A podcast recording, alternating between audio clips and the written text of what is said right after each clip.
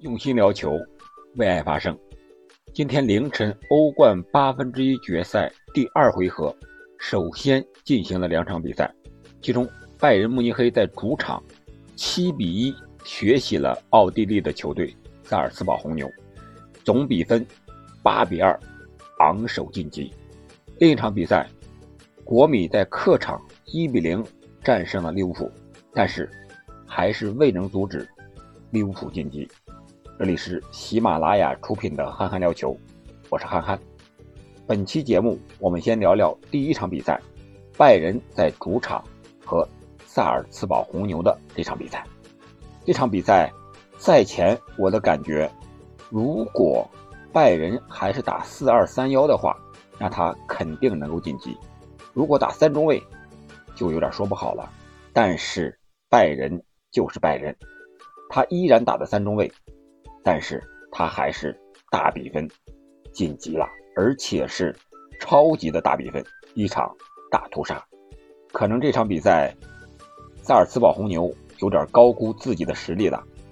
上来之后一开场，啊，就和拜仁打起了对攻，而且也收到了一点点的效果，但是未能把握住机会。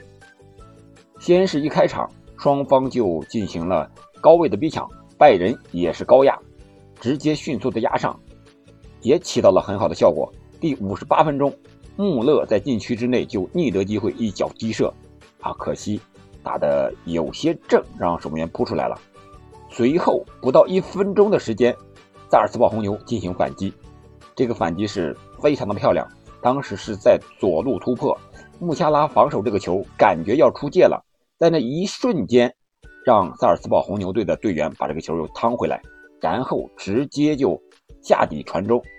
这个时候，我们再看一下，当时负责边翼位的科曼还在中场附近在那游弋。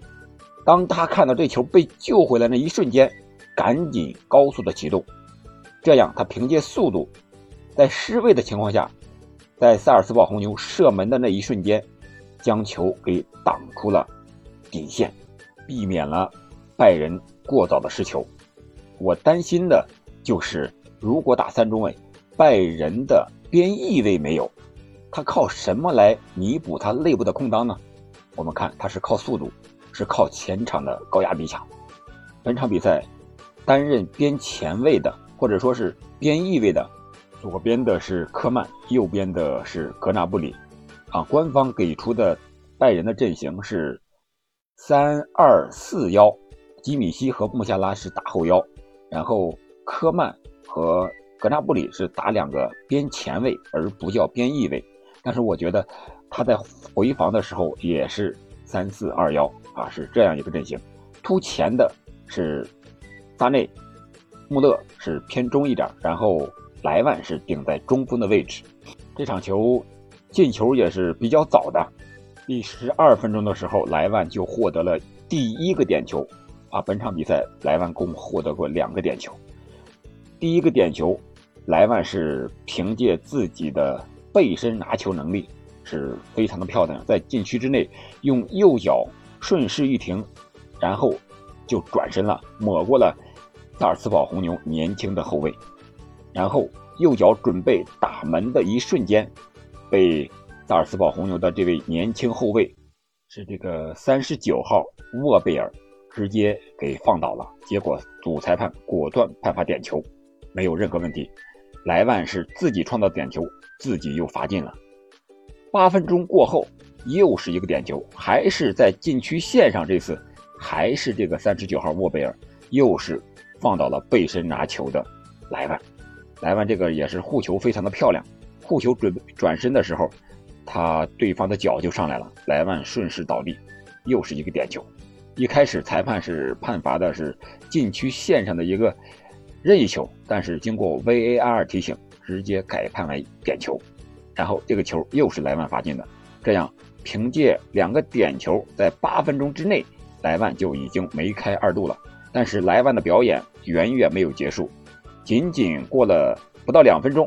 莱万又获得了得分的机会啊！这一次是穆勒的一个传球，但是这个球传到莱万脚下的时候，对方守门员已经出击了，但是本场比赛莱万的运气显然是不错的。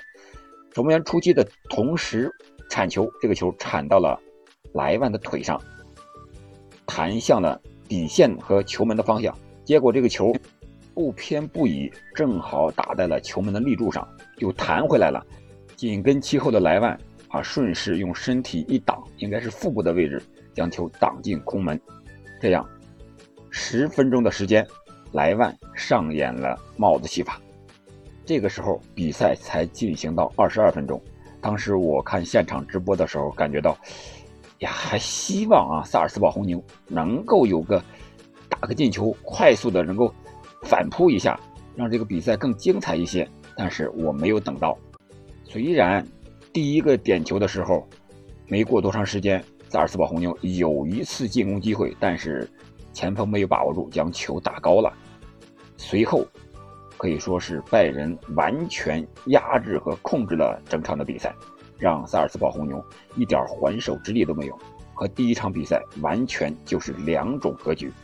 可能是第一场比赛萨尔斯堡红牛有主场的优势，或者说是。拜仁有些轻敌了。本场比赛移师到安联球场，拜仁发挥出了自己可以说是非常好的、非常高的一个水平，让萨尔斯堡红牛打回了原形，也感觉到了德甲班霸和萨尔斯堡红牛的这个差距，可能没有七比一这么大比分的差距，但是两三个球的差距是完全没有问题的。比赛继续进行到第三十一分钟的时候，科曼抢断，传球给右边路的格纳布里，格纳布里低射破网，将比分扩大为四比零。下半场，先是第五十五分钟，萨内助攻穆勒破门啊，这个球也是在中路打进的，也是在禁区之内。本场比赛，拜仁的七个进球都是在禁区之内打进的，这体现了拜仁。前场进攻的能力和配合的默契程度，五比零领先之后啊，拜仁进行了一些人员的调整和轮换，将一些主力球员都拿下球场了。像这个两个啊边前卫科曼和格纳布里啊，格纳布里可能下去的更早一点。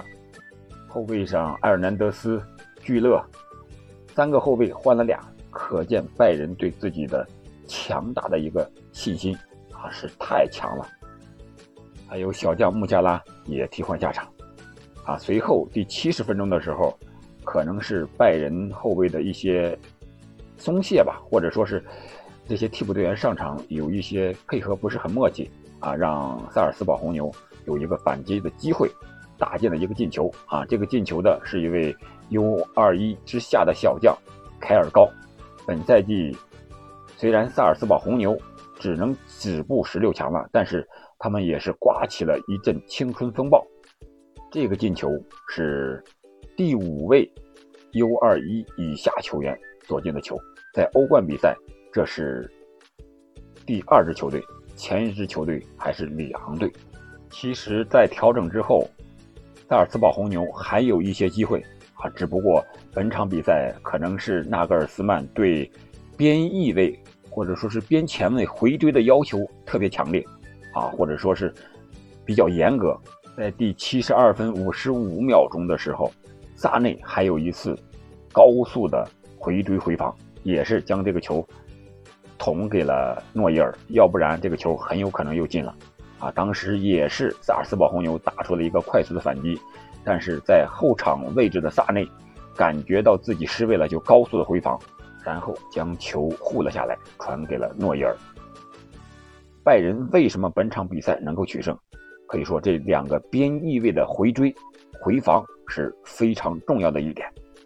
然后拜仁是接着进攻，第八十二分三十秒的时候，又是萨内助攻穆勒的一个进球。这个进球是完全体现了拜仁前场三叉戟的一个配合。当时穆勒在禁区前沿的中路拿球，传给了背身的替补上场的舒波莫廷，舒波莫廷又回敲给穆勒，穆勒这个时候不停球，将球直接分给了左边路的萨内，萨内是轻轻松松看着这个球慢慢悠悠的调整了一下，给了最舒服位置的前插的穆勒。这个时候，后卫已经被移向后点的舒波莫廷给带走了，几乎就是空门的机会，让穆勒轻轻一推将球打进。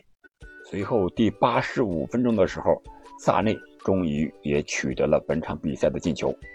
当时是莱万后脚跟磕给了高速插上的萨内，萨内在左边路啊直接一脚劲射，将比分最终锁定为七比一啊。这个时候临近比赛已经快结束了啊，拜仁又获得一个前场任意球的机会，发完这个任意球是一个角球啊，结果裁判也没有给补时，就九十分零几秒就吹停了这场比赛。可以说主裁判也是。啊，非常有情商的啊，识趣的。本来这么大比分呢，在踢加时，对双方都是一种煎熬，也就顺势而为，吹停了比赛。啊，可以说这场比赛，拜仁又创造了多项纪录。莱万个人也是本赛季欧冠进球数是达到了十二个进球，还有三次助攻，直接参与进球数是十五个，目前是遥遥领先。而萨内呢是六球六助攻。直接参与进球是十二个，是排在第三位，比阿莱少一个。还有就是莱万个人的一些记录，什么欧冠连续上演帽子戏法单赛季两次，还有是代表拜仁欧战进球记录超越了盖德穆勒，是六十六球，独领风骚。